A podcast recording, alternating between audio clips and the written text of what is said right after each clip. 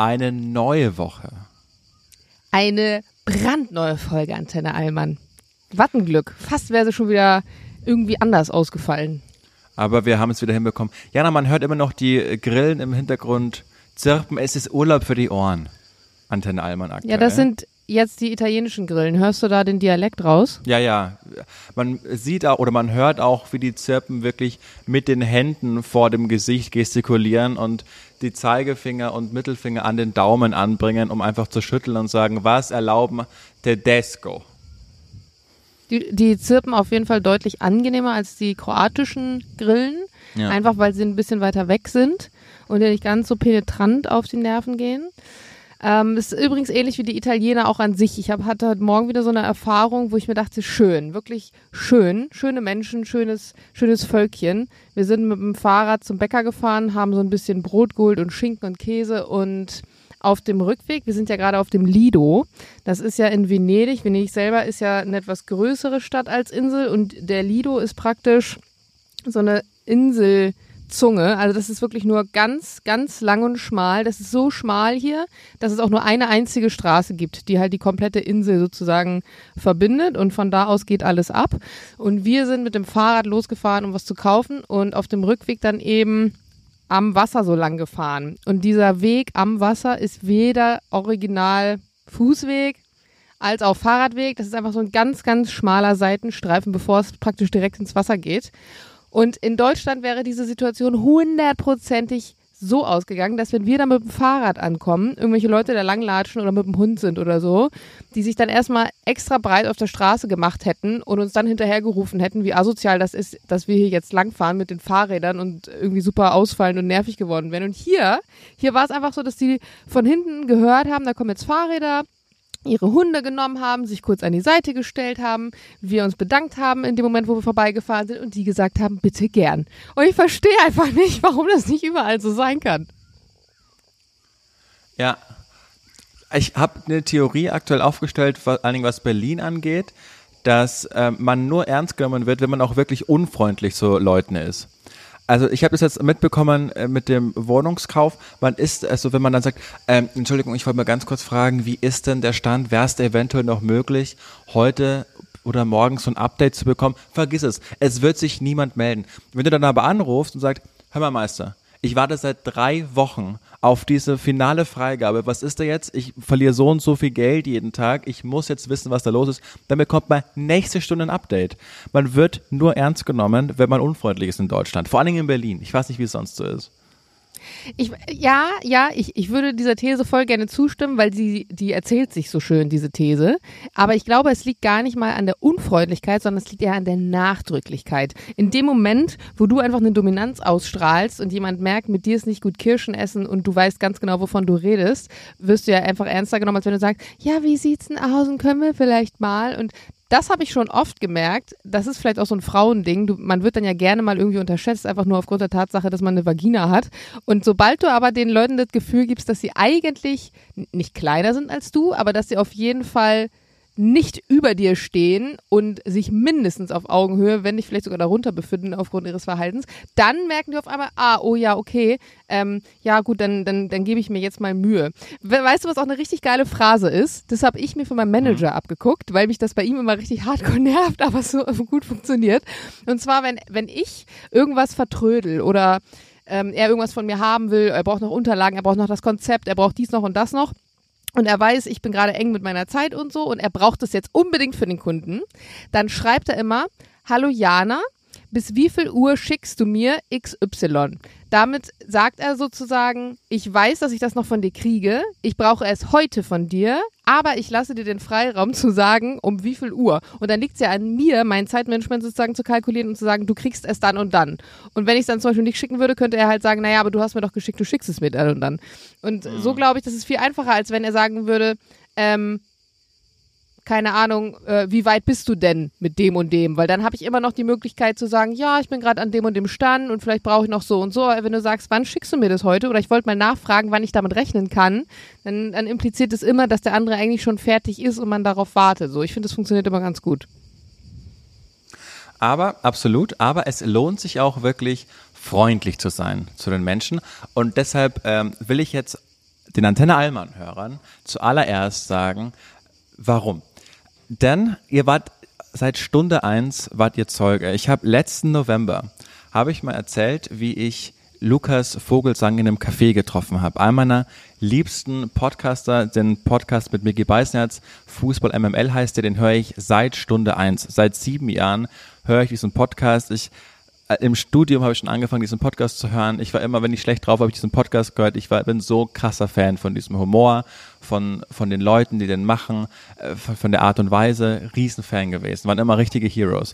Dann, und das habe ich auch im Podcast erzählt, steht der vor mir im Café und normalerweise hat man das ja nicht, dass man so Starstruck ist, aber wenn man in diesem Beruf arbeitet, aber er hat sich umgedreht, ich dachte, und aus dem Schock heraus meinte ich, ey, du bist Lukas Vogelsang. Wir sind ins Gespräch gekommen, wir haben uns auf Instagram gefolgt, er hat gemerkt, dass ich Radio mache, habe geschrieben, ey, du machst Radio, ich liebe das Medium, labe mich doch ein, lass uns mal über Fußball quatschen. Das war zur WM in Katar. Und daraus ist so eine Richt, dann haben wir danach, völlig ungeplant, sind wir noch äh, im Saint-Germain versackt, haben vier Negroni jeder getrunken und da ist der Plan entstanden, ey, äh, wir von MML, wir haben eine GmbH gegründet mit OMR zusammen, Online Marketing Rockstars, die kennst du vielleicht auch. Hast du nicht Lust, mit uns einen Podcast zu machen? MML nur in Jung. Das war im November, Jana. Du hast es von Anfang an mitbekommen. Und das, da haben wir jetzt ewig an dem Pro Produkt gestraubt. Ich habe dann irgendwann Johnny, den ihr auch kennt, dieser Johnny auf TikTok, irgendwie 1,6 Millionen äh, Follower und Instagram wird auch immer größer, gefragt, haben wir ja, nicht... Ja, und vor allem unser Kollege auch von Energy, das ist ja der Hauptconnect. Absolut, genau. Und immer wenn ich mit dem, was im Radio gemacht habe, es hat von Anfang an immer so gut funktioniert. Wir hatten die gleiche Humorebene, aber sind trotzdem komplett unterschiedlich. Und dann war der auch mit dabei und jetzt ist das richtig groß geworden. Also es ist ein Team von acht Leuten, wie wir jetzt diesen Podcast machen. Und John und ich hosten den, aber es sind Redakteure dabei, Audio-Producer dabei, Market, OMR mit dabei. Und jetzt endlich, diesen Mittwoch, kommt der Podcast raus. Die erste Folge von äh, Was geht denn abseits? Und ich wollte, ich habe mich immer so drauf gefreut, das zu erzählen. Nicht, weil also ich bin auch total stolz, dass ich da jetzt dabei sein darf in diesem MML-Kosmos und OMR-Kosmos und es ist zum ersten Mal so richtig aufgeblasen, habe ich das Gefühl. Aber vor allen Dingen ist die Geschichte, wie das entstanden ist.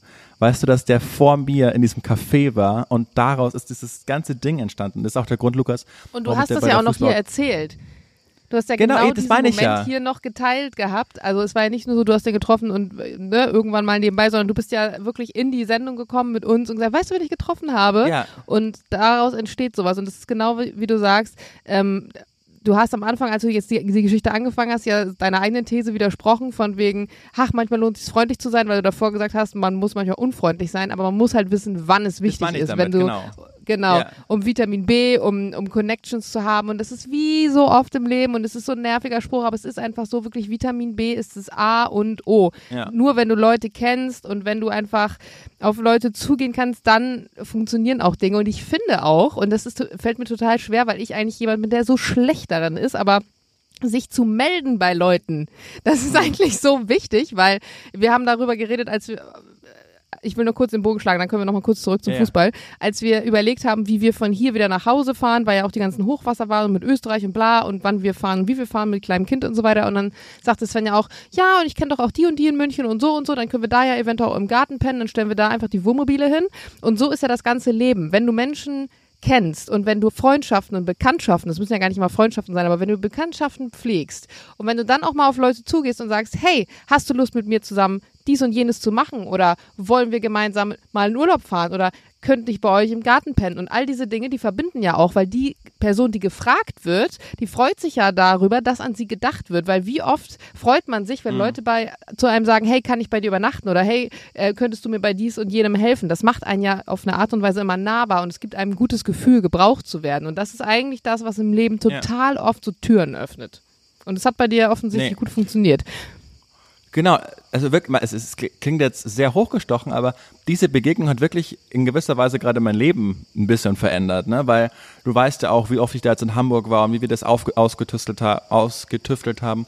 Und es ist echt ein Podcast, der ist, da machen wir alles ganz anders. Also der ist vor allen Dingen für die Gen Z, ähm, ne, die TikTok-Verhalten und Johnny ist ja auch echt Gen Z heißt sie. Und der hat es auch Die echt Gen Z.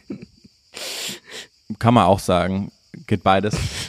Und also wir machen den, der geht maximal eine Folge 35 Minuten, ganz viele Rubriken, zack, zack, zack, zack, zack, jetzt wird alles mitgefilmt. Johnny macht da Reels draus, ähm, witzige. Also wir haben das richtig, wir wollen jetzt so richtig Podcast auf so eine nicht neue Ebene heben, über, es klingt total vermessen, aber einfach anders machen und auf ein neues Zielpublikum einfach ausrichten. Das hat ewig gedauert und da hängt viel Schweiß und Herzblut jetzt mit drin. Und jetzt freue ich mich total, dass das losgeht und vor allen Dingen freue ich mich, dass hier, dass ich das alles dokumentiert habe. Weißt du, ich habe jedes Treffen habe ich hier dokumentiert, aber man kann jetzt Ja, wir sind so ein bisschen die Base für, für all diese Dinge. Genauso wie mit dem Rosenstolz-Podcast oder bei mir Ja. noch mit der anderen Geschichte. Man, man, hier bei Antenne Allmann kommt alles zusammen. Auf eine Genau. Art ist es auch irgendwie traurig, weil, weil alles wird nebenbei so groß und das hier ist das, womit alles angefangen hat. Aber auf eine Art und Weise ist es ja auch schön, weil hier liegen so die Wurzeln, wenn Find man das auch. jetzt mal so darstellen will. Nein, und ich finde, also solange wir uns gut verstehen und es irgendwie hinbekommen, machen wir das ja auch noch weiter. Also ich, ich finde, egal wie viel Geld wir damit verdienen oder auch nicht verdienen, das spielt überhaupt keine Rolle, aber das ist, das, macht ja einfach Spaß und das machen wir auch einfach weiter. Also ich finde, das ist immer so wholesome irgendwie, die Stunde da in der Woche, wenn wir da ein bisschen quatschen und so. Und genau, so wie so ein Tagebuch. Also man kann alles irgendwie anhören und das finde ich irgendwie schön, ja. Stimmt. Wie macht ihr das mit ähm, dem neuen Podcast? Wie oft geht der online? Jede Woche Mittwoch, also einmal die Woche. Einmal die Woche 35 Minuten. Genau. Hallo? Ja. Ja. Und du noch da? ja, okay.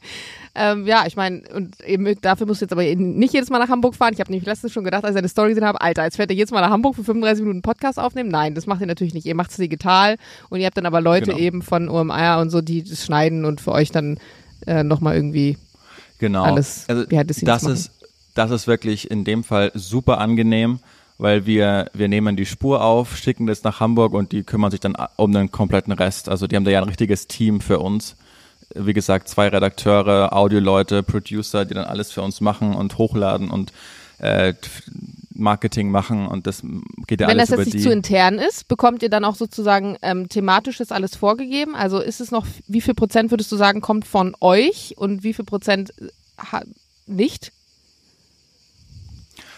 Wenn wir Lust drauf haben, 100% von uns. Also der haben, wir sind inhaltlich verantwortlich, aber die schicken uns permanent irgendwelche Vorschläge, wenn sie Geschichten lesen. Also man muss sagen, es ist ein Fußball-Podcast, aber eigentlich ist es kein Fußball-Podcast, sondern der Podcast heißt ja, was geht denn abseits? Und es geht wirklich um so Geschichten, die um den Fußball rum passieren, die man sich einfach super gut erzählen kann für Partys, die, weißt du, so richtig lustige, witzige, edgy Geschichten, die man sonst jetzt nicht so mitbekommt. Und äh, da, die können wir halt einfach mit unseren komischen Hirnen halt einfach einmal anders drehen und spinnen die dann weiter und Genau, ihr könnt ja einfach gerne, auch wenn es jetzt vermutlich wenige Überschneidungen gibt zu diesem Antenne Allmann Podcast, äh, was die Zielgruppe angeht, weil es einfach junge, fußballaffine Leute sind. Und ich weiß ja, dass äh, viel mehr Frauen diesen Podcast hören. Aber könnt ihr aber trotzdem mal reinhören und mir Feedback geben, wie ihr das äh, so findet. Also Mittwoch kommt die erste Folge. Was geht denn abseits? Boah, bin richtig gespannt. Ich habe da direkt auch einen Fact für euch.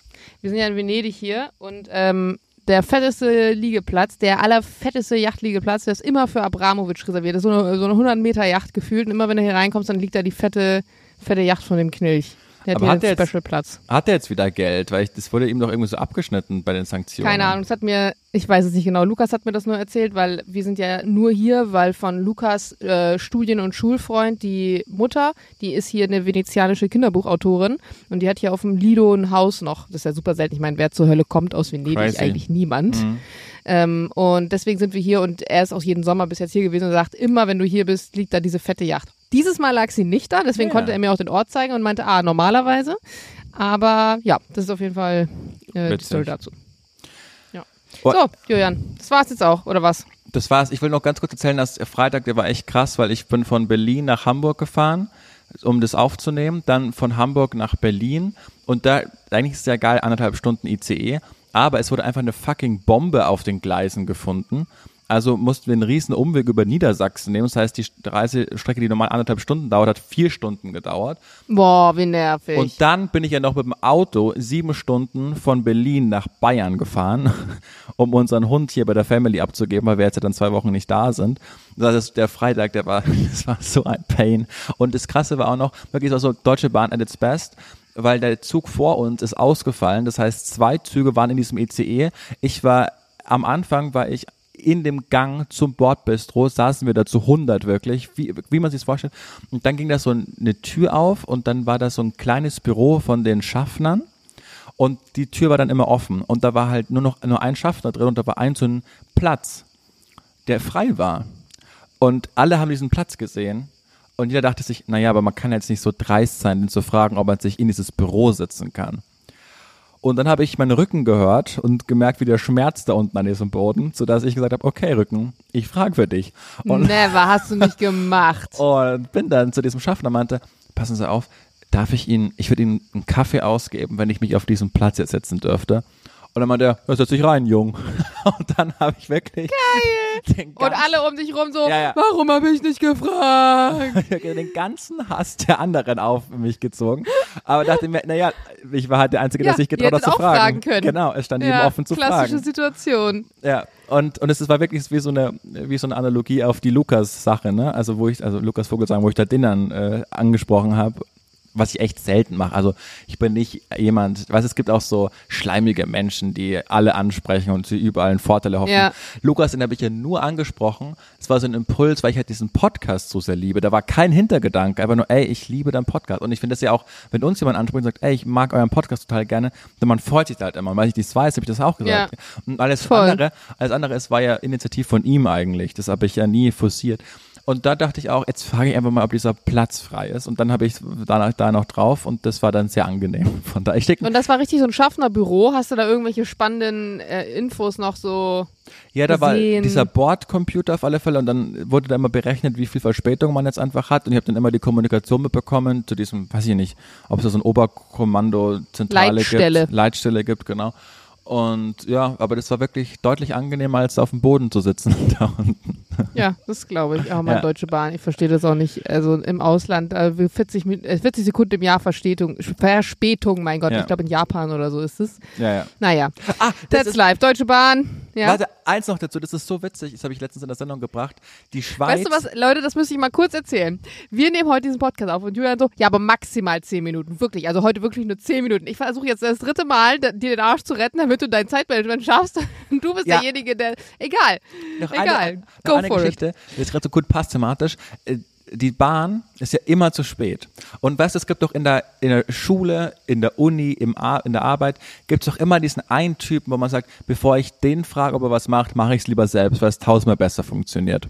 Und das hat sich jetzt die Schweiz auch gedacht bei der Deutschen Bahn, denn die Deutsche Bahn war immer der Grund, warum äh, die, die Schweiz, ne, wenn du zum Beispiel nach Zürich fährst, über Basel fährt ja auch die Deutsche Bahn.